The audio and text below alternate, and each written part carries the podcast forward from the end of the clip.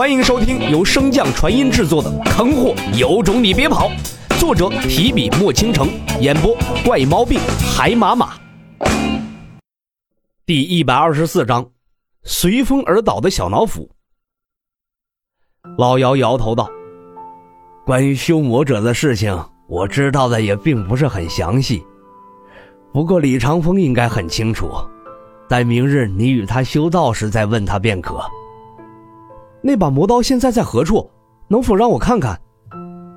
老姚一脸警惕道：“你小子甭打那把刀的主意，一旦被他控制，你连死都不知道是怎么死的。而且你本身实力不弱。”境界更是达到了神将境，一旦出现差错，有魔刀的加持下，李长风都不见得能够压制得住你，实在是太过危险。洛尘一边研磨罐中的灵药，一边低喃道：“我就是想看看而已，又不碰他。”老姚一脸严肃：“你想都别想啊！”洛尘见他语气坚定，毫无商量的余地，也不敢再强求。这化瘀粉这样就算完成了吧？洛尘抬起手中的罐子，将罐口对准老姚，懒洋洋地问道：“还差得远呢，等化瘀粉带有粘性的时候才能做药用，一直研磨成浓稠的糊状才是最佳。这也是助那小妮子恢复的最基础的一步。你现在磨的这些，待会儿要是用到她的身上，药效如何全凭你啊！”将穆清雪抬出面，果然管用。原先满脸无聊的洛尘立马干劲十足，仔细地研磨着罐中的化瘀粉。老姚见状，心中暗笑。这化瘀粉的制作步骤并不复杂，但是其制作过程却是极为艰难。这也导致了此物极为珍贵不说，价格也是高的离谱。制作化瘀粉的药材并不多，运血花、鹿角草。百年以上的血灵芝，以及最为关键的噬灵草，这几味药材都有两个共同的特性：珍贵、怕火。所以化瘀粉只能研磨，而这研磨又极为讲究。化瘀粉，化瘀粉最关键之处便是在这粉。这些药材都是鲜活式入药，无论是鹿角草、噬灵草，还是那运血花，都极容易被破坏。这就需要研磨之人用微弱的灵力固定住每一个颗粒，所以研磨之人对自身灵力的掌控度必须要足够高，而能做到这种程度的修士更是万中无一。因此，化瘀粉一向是供不应求，更不用说糊状的极品化瘀粉了。而老姚这兽医的第一课便是让洛尘磨着化瘀粉，自然是有其用意。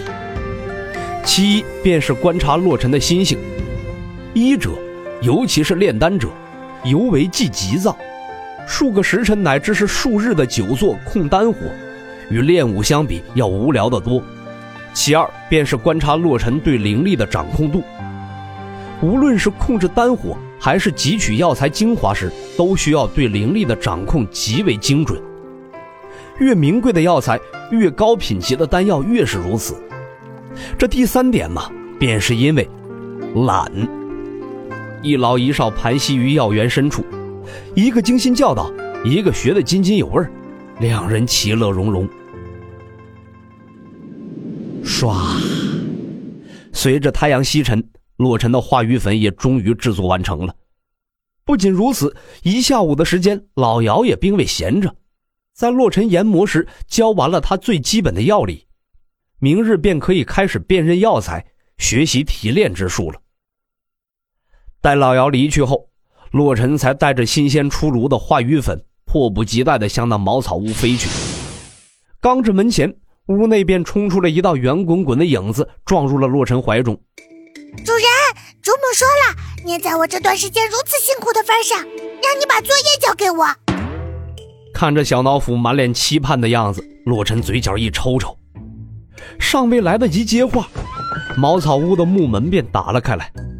穆清雪站在门边，笑吟吟地望着洛尘。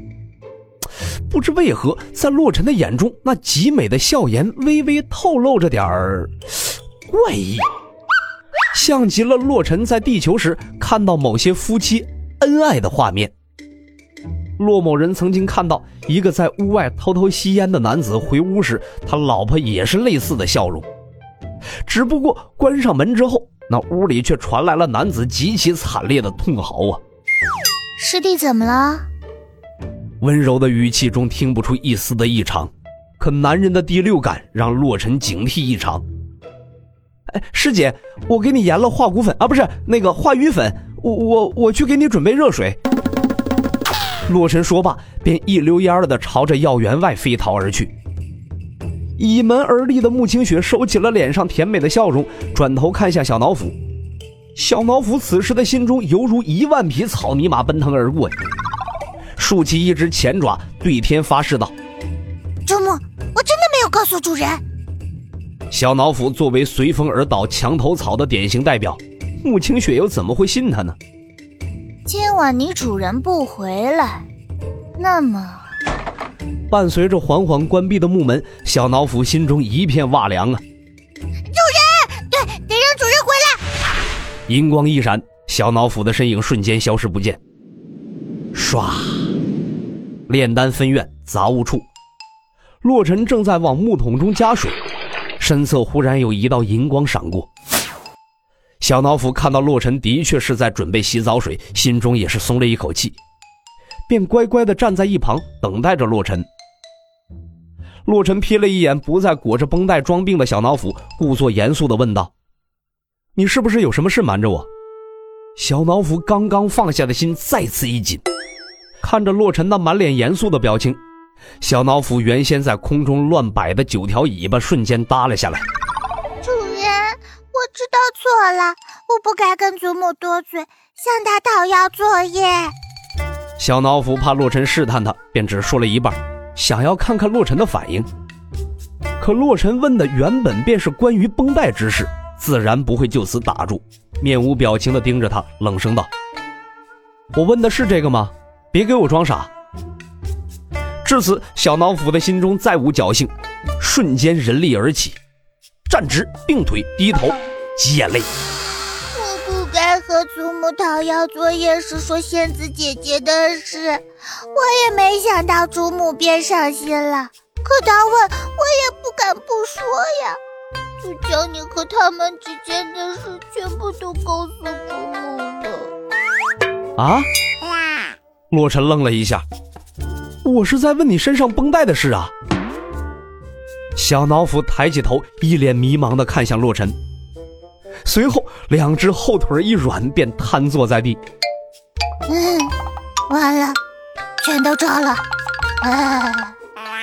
小脑斧心中一片死寂呀，自己接下来的惨淡腰声，不用想也能预料到。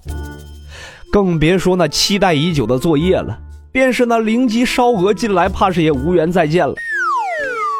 而洛尘此时的心中极为复杂，大脑飞速运转，思考着对策。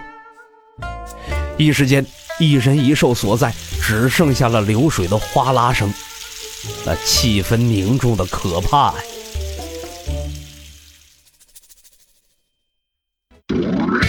本集播讲完毕，感谢您的收听。如果喜欢，可以点击订阅哦，关注本账号还有更多好听的内容。还不快动动你的手指头！